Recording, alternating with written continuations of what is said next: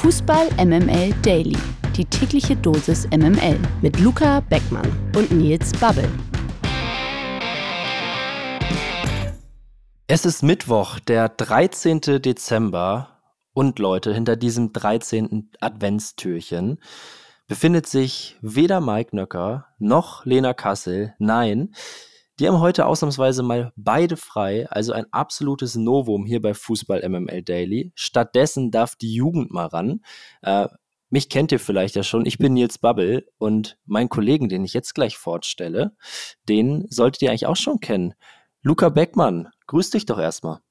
Ich wollte gerade sagen, guten Morgen Nils. Also ich war jetzt auch schon drei, vier Mal da. Also für ja. die äh, Stammgäste, die wir hier haben, für unsere Stammhörerschaft, die darf mich jetzt mittlerweile auch kennen.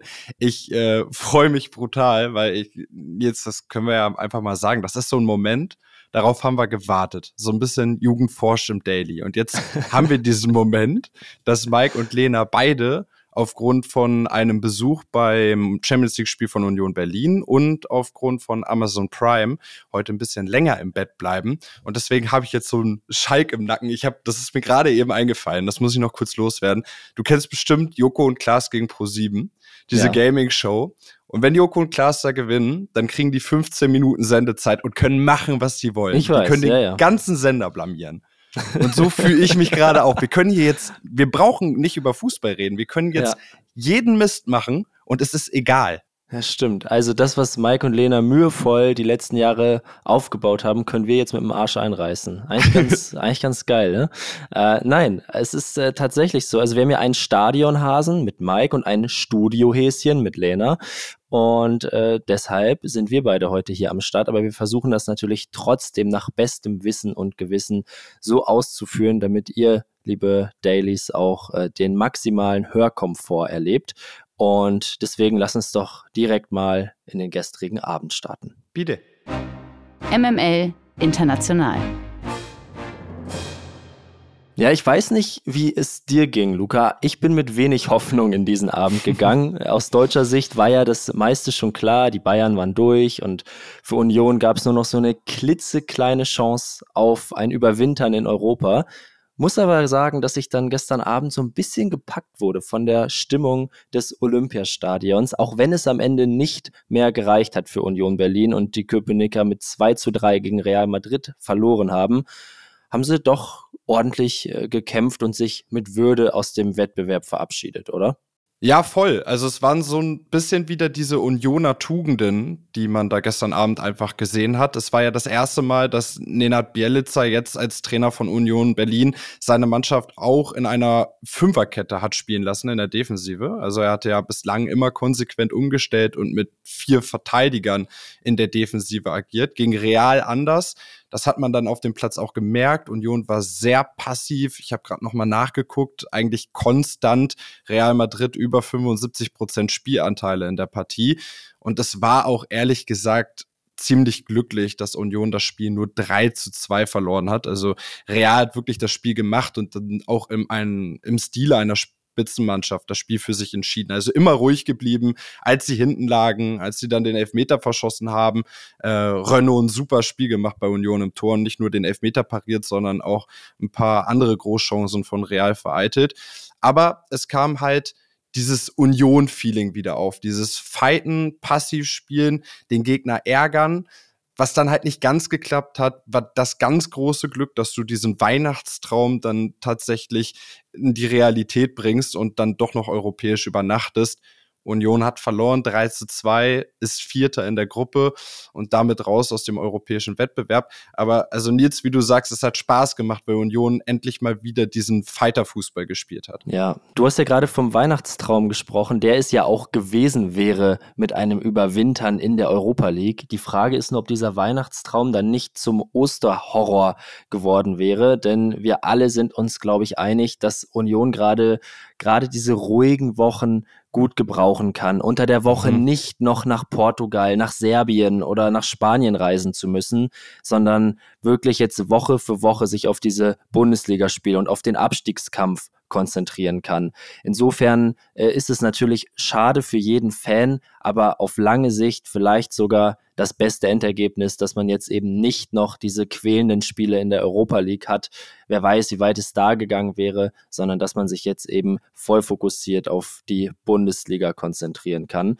Äh, übrigens, äh, voll fokussieren auf die Premier League kann sich Manchester United, denn United ist als Gruppenletzter komplett raus aus dem europäischen Geschäft. Weder Champions League noch Europa League Achtelfinale. Nichts mehr da für Man United. Äh, 1 zu 0 haben sie gestern Abend gegen die Bayern verloren. Ich fand den Auftritt ziemlich mutlos dafür, dass es für United noch um alles und für die Bayern um eigentlich nur noch die Ehre ging, ähm, war das eine recht eindeutige Partie. Also Bayern absolut überlegen und am Ende der verdiente Sieger Harry Kane ist mir sehr positiv aufgefallen. Er hat gestern zwar kein Tor gemacht, das fiel durch Kingsley Coman, aber immerhin die Vorlage beigesteuert und war über 90 Minuten wirklich aktiv posten, sowohl in der Offensive als auch in der Defensive. Das war wirklich ein ganz starker Auftritt. Da hat man schon gemerkt, der wollte es jetzt auf der Insel nochmal allen zeigen. Ähm, und das ist ihm durchaus gelungen. Also die Bayern eine total souveräne Gruppenphase gespielt, sind als äh, Tabellenführer souverän weitergekommen und gehören für mich auch äh, nach dem gestrigen Auftritt nochmal mehr zu den Titelfavoriten in diesem Jahr. Auch wenn, du hast es angesprochen, Real Madrid mit einer unfassbaren Dominanz in Berlin aufgetreten ist. Also Real, Bayern und auch ähm, Manchester City logischerweise nach der Gruppenphase für mich die klaren Gewinner der Champions League-Saison bislang. So, du musst jetzt nochmal die weiteren Ergebnisse liefern, Luca. Hast du da kurz einen Überblick für uns? Ja, klar, da habe ich einen Überblick. Ich wollte nämlich gerade auch schon eingrätschen. Das ist ja das Spannende an dieser Gruppe A gewesen mit Bayern München und Manchester United, wo eigentlich im Vorhinein allen klar war, okay, Bayern wird wahrscheinlich Erster, United Zweiter. Aber du hast es ja gerade gesagt, genau das ist nicht passiert. United ist jetzt Vierter raus. Und dann gab es noch zwei andere Optionen, wer Zweiter wird und in der Champions League überwintert, nämlich Kopenhagen oder Galatasaray Istanbul. Die haben gestern Abend auch im direkten Duell gegeneinander gespielt. Da kam es ein, einfach darauf an, der Sieger wird Zweiter, der Verlierer, je nachdem, wie Manchester spielt, wird Dritter und geht dann in die Europa League. Und Kopenhagen hat mit 1 zu 0 gewonnen, verdient auch, ist das erste Mal im Champions League Achtelfinale seit 2010. Das ist also eine von den paar Partien, die wir jetzt noch übrig gelassen haben. Ansonsten gestern Abend noch im Einsatz Nors, die mit 2 zu 1 gegen Sevilla gewonnen haben. Eindhoven gegen Arsenal trennen sich 1 zu 1. Napoli gewinnt 2 zu 0 gegen Sporting Braga. Red Bull Salzburg verliert mit 1 zu 3 gegen Benfica. Das ist sehr bitter, weil da stand es lange 1 zu 2 und das hätte zumindest für die Europa League für Salzburg gereicht. Kurz vor Ende der Partie haben sie sich dann aber das dritte Gegentor gefangen und so zieht Benfica in den europäischen Wettbewerb ein und Salzburg ist komplett raus aus Europa, also weder Champions League noch Europa League und dann als letzte Begegnung hatten wir gestern Abend noch Inter Mailand gegen Real Sociedad. Die Partie endete torlos mit 0 zu 0. So, und wir können euch aus diesem gestrigen Abend nicht entlassen, ohne noch einmal die Stimmung des Berliner Olympiastadions zu präsentieren. Bitte, Mike. Ich habe überhaupt keine Ahnung, äh, ob du mich verstehst, aber hier laufen die letzten äh, Sekunden, würde ich mal sagen, beim Spiel 1. FC Union Berlin gegen Real Madrid und ich weiß gar nicht, was ich dazu sagen soll. Ich bin ehrlicherweise als Fußballfan so dankbar, diesen Abend miterleben zu dürfen. Und zwar nicht, weil es total toll war, Jude Bellingham wieder spielen zu sehen. Nicht, weil Real Madrid natürlich so unglaublich abgezockt spielt, und nicht, weil zwischendrin immer mal wieder die Hoffnung war, durch das 1 zu 0 und das 2 zu 2, dass äh, Union Berlin es möglicherweise doch noch in die Euroleague schaffen könnte, sondern einfach nur, weil dieses Stadion und diese Fans von Union Berlin einfach so unfassbar toll gewesen sind. Diese Stimmung, und ihr hört es vielleicht noch,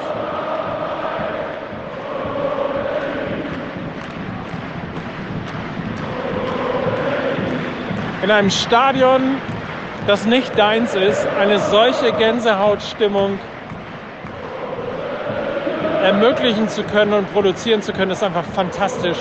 Insofern Vielen, vielen Dank Union Berlin. Vielen, vielen Dank vor allem die Fans von Union Berlin. Es war ein ganz großer Fußballabend. Ich bin total glücklich, das miterlebt haben zu können. Das muss Borussia Dortmund gegen PSG morgen erstmal nachmachen. Heute Abend rollt dann zum letzten Mal in diesem Jahr der Ball in der Champions League. Zwei deutsche Teams fehlen ja noch. RB Leipzig und Borussia Dortmund müssen heute Abend noch mal ran und beide Clubs sind ja bereits fürs Achtelfinale qualifiziert. Anders als RB können die Dortmunder aber sogar noch Gruppensieger werden. Dafür braucht es heute Abend gegen Paris Saint-Germain einfach nur ein Unentschieden. Da haben wir dann natürlich doch noch mal kurz unsere Expertin, unsere Prime-Waffe Lena gefragt und sie um ihre Einschätzung zum Spiel BVB gegen PSG gegeben. Und da hatten wir Glück und wir bekommen zumindest noch mal einen kurzen Einspieler. Ja, guten Morgen, äh, ihr beiden. Äh, es kommt ja zum äh, Gruppensiegerduell zwischen Paris und äh, Dortmund. Und ich sag mal so, ich glaube, die Dortmunder sollten sich auf die zweite Hälfte gegen Leipzig fokussieren. Wir haben es ja schon im Daily am Montag angesprochen, dieses offensive Pressing. Äh, das steht ihnen sehr gut zu Gesicht. Das ist Teil ihrer DNA. Sie fühlen sich da, glaube ich, am wohlsten, wenn es jetzt gegen PSG geht und ich mir da so ein bisschen die Innenverteidigung jetzt vom Ligaspiel gegen Nantes anschaue. Dann haben sie da mit Marquinhos und Pereira zwei Innenverteidiger, die auch jetzt nicht mehr die jüngsten sind, die eventuell auch ein paar Tempodefizite haben. Da erwarte ich irgendwie viel Tempo auf BVB-Seiten, sprich Adeyemi und Daniel Mahlen. Die haben ja auch nach ihren Einwechslungen jetzt gegen Leipzig sehr, sehr, sehr gut gefallen, weil sie immer wieder ihre äh, ja, Gegenspieler gebunden haben, Räume freigemacht haben, auch wenn sie selber gar nicht beteiligt waren. Auch die beiden Außenverteidiger Hernandez und Hakimi bei PSG sehe ich so ein bisschen als Schwachstelle, weil auf der einen Seite Hakimi sehr, sehr offensiv ist und auf der anderen Seite Hernandez auch da Tempo Tempodefizite hat. Also ich würde ja, ähm, wenn ich Edin Terzic wäre, auf jeden Fall mit Adeyemi und Daniel Mahlen starten und dann eben äh, das Pressing ein bisschen höher ansiedeln, nicht so tief stehen, vielleicht ein frühes Tor gegen PSG machen, ähm, dann, dann, dann hast du natürlich auch so ein bisschen die Hoffnung im Keime erstickt, denn die Ausgangssituation ist für Borussia Dortmund als Tabellenführer natürlich eine bessere. PSG steht mächtig unter Druck, die können alles verlieren und von daher ja, glaube ich, ein frühes Tor würde so ein bisschen ähm, die Gemütslage äh, bei den Parisern direkt mal im Keim ersticken. Es würde sie noch mehr verunsichern. Und von daher erwarte ich einen hochstehenden BVB mit den Flügeln Daniel Malen und Karim Adeyemi, um ihre Tempovorteile auszuspielen. Und ich würde auf ein frühes Tor setzen, also auf mutige Dortmunder von der ersten Minute an und schauen, dass man in den ersten 15, 30 Minuten direkt mal ein paar Duftmarken setzt. Und dann kann es eben was werden mit dem Gruppensieg. Das würde eben auch bedeuten, dass sie eventuell ja, den etwas leichteren äh, Turnierbaum dann jetzt im Achtelfinale bekämen. Und wir wissen ja auch, das äh, Gebilde der BVB ist eben noch sehr, sehr fragil unterwegs und von daher glaube ich, sollten sie den großen Brocken in der Champions League auf jeden Fall erstmal aus dem Weg gehen und äh, ein Gruppensieg würde eben dazu beitragen. Um 21 Uhr wird das Spiel im Westfalenstadion angepfiffen. The Zone überträgt natürlich live und der Vollständigkeit halber gibt es natürlich auch noch die Info, dass RB Leipzig heute schon um 18.45 Uhr gegen die Young Boys aus Bern spielt. Außerdem dürfen wir uns noch auf folgende Partien freuen. Roter Stern Belgrad gegen Manchester City, Atletico Madrid empfängt Lazio Rom, Celtic Glasgow spielt gegen Feyenoord Rotterdam, Newcastle United gegen die AC Mailand, der FC Porto spielt gegen Schachtja Donetsk und Royal Antwerpen empfängt den großen FC Barcelona. When you need mealtime inspiration, it's worth shopping Kroger, where you'll find over 30,000 mouthwatering choices that excite your inner foodie. And no matter what tasty choice you make, you'll enjoy our everyday low prices, plus extra ways to save, like digital coupons worth over $600 each week. You can also save up to $1 off per gallon at the pump with fuel points. More savings and more inspiring flavors make shopping Kroger worth it every time. Kroger, fresh for everyone. Fuel restrictions apply. Die MML Gerüchteküche. Der ehemalige niederländische Shootingstar Donny van de Beek könnte angeblich schon bald in die Bundesliga wechseln. Wie Fabrizio Romano berichtet, bemüht sich Eintracht Frankfurt um den 26-jährigen Mittelfeldspieler von Manchester United. Die Gespräche über einen Leihdeal seien demnach bereits weit fortgeschritten. Eine Entscheidung soll zeitnah fallen. Klar sei jedoch bereits, dass van de Beek die Red Devils auf jeden Fall verlassen wird. Laut Romano hat auch der FC Girona Interesse an einer Leihe. Zurzeit befinde sich die Eintracht allerdings in der Pole Position. Van de Beek war ja 2020 als gefeierter Ajax-Star für 40 Millionen Euro zu Manchester United gewechselt. Dort konnte er aber nie an die starken Leistungen aus der Vergangenheit anknüpfen. Auch eine Laie zum FC Everton brachte nicht den gewünschten Erfolg. Und jetzt, jetzt ist natürlich klar, welche Frage kommt. Kannst du dir vorstellen, dass ein eigentlich hochveranlagter Spieler wie Donny van de Beek in Frankfurt in der Bundesliga wieder zurück in die Spur findet. Also den Schritt in die Bundesliga fände ich für ihn total spannend, als Niederländer nochmal einen Neustart in Europa zu wagen, macht ja total Sinn. Ob er eine direkte Verstärkung für die Eintracht ist, möchte ich aber mal absolut in Frage stellen. Van de Beek hat in dieser Saison äh, noch keine Minute in der Premier League gespielt, wurde bislang nur im Pokal eingewechselt, hat auch in der vergangenen Saison für den FC Everton kaum eine Rolle gespielt. Äh, dort war er verliehen. Ich glaube, er ist auf lange Sicht eine gute Möglichkeit, nochmal ja, ein bisschen Schwung ins Mittelfeld der Eintracht zu bringen. Allerdings jetzt direkt eine Soforthilfe sehe ich in ihm nicht. Du hast ja gerade gesagt, 40 Millionen Euro hat der Mann damals mhm. gekostet. Mhm. Äh, unglaublich, sein Marktwert mittlerweile auf 10 Millionen Euro gesunken. Immer noch ein sehr, sehr junger Mann. Insofern äh, sehe ich da auch immer noch eine Möglichkeit, dass er sich entwickeln kann. Aber ich glaube, so für diese erste Garde wird es nicht mehr reichen. Insofern ein total äh, interessanter Deal falls er zustande kommen sollte. Aber man darf natürlich nicht den Fehler machen und äh, allzu viel von ihm erwarten. Und da es ja aktuell nur um eine Laie geht, weiß ich eben nicht, wie nachhaltig dieser Transfer wirklich gedacht wird da bei den Frankfurtern. Aber ich fände es auf jeden Fall mal spannend, ihn in der Bundesliga zu sehen. Siehst du es ähnlich? Ja, ich finde ich es super spannend.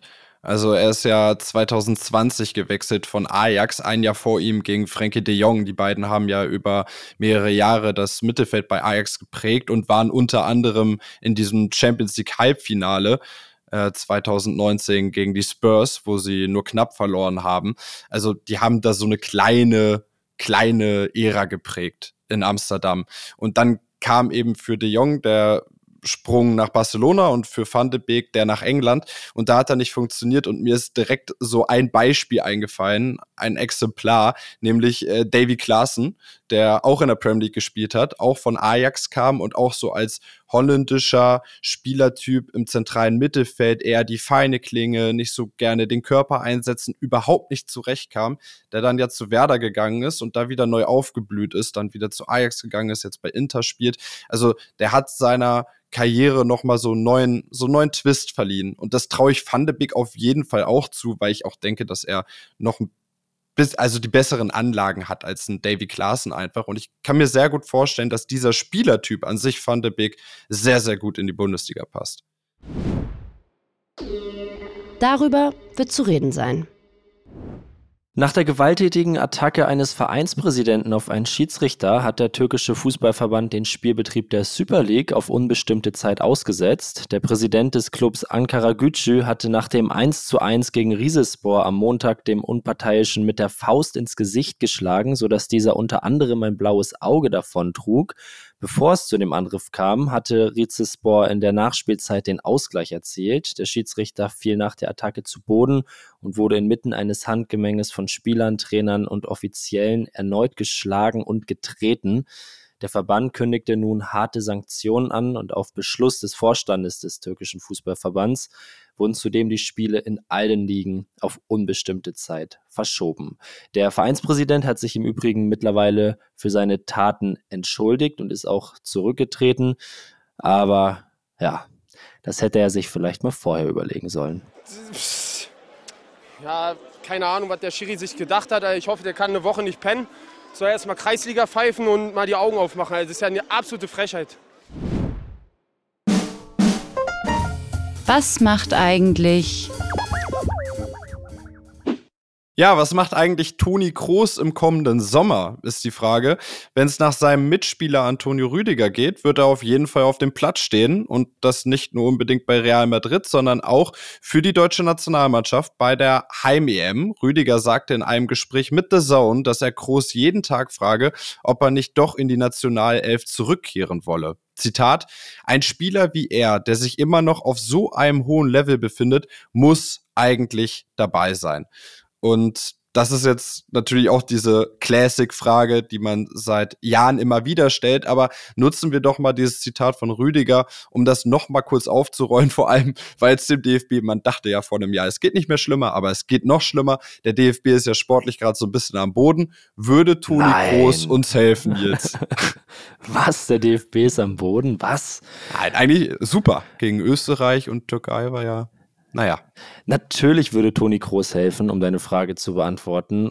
Ich glaube nur, dass er nicht in diese Mannschaft passt, weil er nicht den Raum bekommt, den er bekommen müsste. Wenn du Toni Kroos zurückholst und wenn er von sich aus sagt, ja, ich möchte zurück, dann muss er der unangefochtene Topstar dieser Mannschaft sein. Das wird er aber nicht werden, denn mit Josua Kimmich, mit Ilkay Gündoğan hast du Charaktere, die dort äh, auf der gleichen Position sogar noch, ähm, ja, von Trainer Julian Nagelsmann unterstützt werden, die für sich selbst den Anspruch haben, jedes Spiel zu spielen und sich da ungern in zweite Reihe stellen.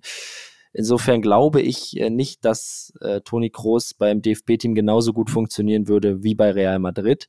Aber ähm, das Gute ist, ich glaube, Toni hat da ohnehin gar keinen Bock drauf. Also der äh, wirkt einfach auf mich total entspannt und mit sich im Rein, wenn der mal wieder zurück nach Deutschland kommt, dann irgendwie für die Icon League, weißt du? ja, und, ich wollte es gerade äh, sagen. Und nicht fürs DFB-Team. Und ganz ehrlich, ich kann ihn da halt auch verstehen. Er hat halt nichts mehr zu gewinnen. Also natürlich kann er noch Europameister werden, aber da stehen die Chancen auch nicht sonderlich gut. Und wenn er dann irgendwie der ist, der nur so halb gut funktioniert und dann gibt's noch Beef, weil zu viele Charaktere in der Mannschaft da nicht zusammenpassen, ah, damit tut er sich keinen Gefallen. Und ich habe ihn so ein, zwei Mal reden gehört bei Baywatch Berlin, bei, bei Klaas und, und Jakob Lund und so. Und er hat schon immer sehr hart zu verstehen gegeben, dass er damit abgeschlossen hat. Und von daher äh, glaube ich ihm das mal. Und trotzdem natürlich total schade, dass wir es als äh, deutsche Fußballnationalmannschaft offensichtlich nicht schaffen, unsere absoluten Weltstars spielen zu lassen. Aber da liegt das Problem sicher irgendwo nochmal ganz woanders. Ja, ja, sehe ich genauso wie du. Machen wir einen Strich drunter. Verlierer des Tages. Das könnte offenbar Terence Boyd sein, denn der Publikumsliebling des ersten FC Kaiserslautern muss die Pfälzer angeblich im kommenden Sommer verlassen. Die Verantwortlichen des FCK sollen dem Stürmer nämlich bereits mitgeteilt haben, dass sein auslaufender Vertrag nicht verlängert wird. Zumindest berichtet das Sport 1. In der vergangenen Saison war Boyd mit 13 Treffern ja noch Lauterns bester Torjäger und auch zuletzt hatte er sich unter dem neuen Coach äh, Dimitrios Gramotzis seinen Stammplatz zurückgekämpft wäre jetzt ja eigentlich schade, ne? wenn diese Erfolgsgeschichte vorzeitig zu Ende geht, oder? Ja, weil mit Boyd natürlich auch so eine Type aus der zweiten Liga verschwinden würde, wenn man davon ausgeht, dass er Lautern verlässt und keinen anderen Club in der zweiten Liga findet. Das, das würde ich schade finden. Für mich ist ja Terence Boyd, und das ist jetzt vielleicht ein bisschen hochgegriffen, aber ich finde, der Vergleich hat was. Für mich ist Terence Boyd der Claudio Pizarro der zweiten Liga, weil immer wenn der auf den Platz kommt, hast du das Gefühl, hier passiert jetzt noch was. Also das ist der Mann, der ist in der letzten Minute da und der hält dann noch mal seinen blanken Schädel hin und dann steht es 2-1. Und das ist schade, dass halt so ein Typ, so ein, so ein Charakter äh, dann offenbar ja, vielleicht gar nicht durch seinen eigenen Willen, sondern weil der Verein das für ihn entscheidet, äh, nicht mehr in der Liga bleibt. Ich würde es mir sehr wünschen und wenn Lautern keinen Bock auf ihn hat, äh, ich könnte mir vorstellen, dass äh, Mike großes Interesse daran hat, ihn ans Millantor zu holen. Aber gut, die spielen ja nächstes Jahr erstklassig. Da weiß ich nicht, ob Boyd den Sprung auch nochmal schafft. Karriereschritt. auf jeden Fall, auf jeden Fall. Ähm, apropos erstklassig, ja, wir haben ja noch was für euch. Und zwar eine neue Folge Was geht denn abseits? Unser Partner-Podcast äh, für die coolen Kids unter euch und auch für all die, die sich zumindest im Kopf noch so fühlen. Du hast mir berichtet, du warst bei der Aufzeichnung dabei und es soll die lustigste Folge gewesen sein, die die beiden Jungs, also Johnny und Julian, jemals aufgezeichnet haben. Ist das korrekt? Ja, ich habe mir das äh, gegönnt und es war wirklich sehr, sehr lustig. Grasallergie und OnlyFans äh, heißt die Folge, so lautet der Folgentitel. Es ist wirklich sehr witzig. Also äh, wer ein Status-Update aus der Beziehung von Neymar braucht und das wird schmutzig, kann ich euch sagen. Und wer ähm, vielleicht noch mal etwas über die Pillen von Mike Hanke wissen möchte, die er nehmen musste aufgrund seiner Rasenallergie oder Grasallergie, dem würde ich auf jeden Fall empfehlen, in diese Folge reinzuhören. Es war wirklich sehr, sehr lustig. Da machen wir das doch, Luca. So, jetzt äh, hoffe ich, haben wir hier genug rumgesaut. Ich bin mal gespannt, wie die Resonanz ist und ob wir hier in dieser Konstellation überhaupt noch mal zu hören sind. Äh, wenn nicht, wir geben irgendein Zeichen von uns, falls wir im Keller gesperrt werden. Also äh, ich will hier nichts ausschließen. Ansonsten, äh, Luca, du hast jetzt noch einen Job und wenn du das verkackst, bin ich. Nein, nein, nein, ich bin vorbereitet. Sauer. Okay, pass auf, meine Damen und Herren, ich präsentiere die Verabschiedung. Das waren Nils Babbel und Luca Beckmann für Fußball MML. Puh, Alter, Glück Stark. gehabt. Ciao.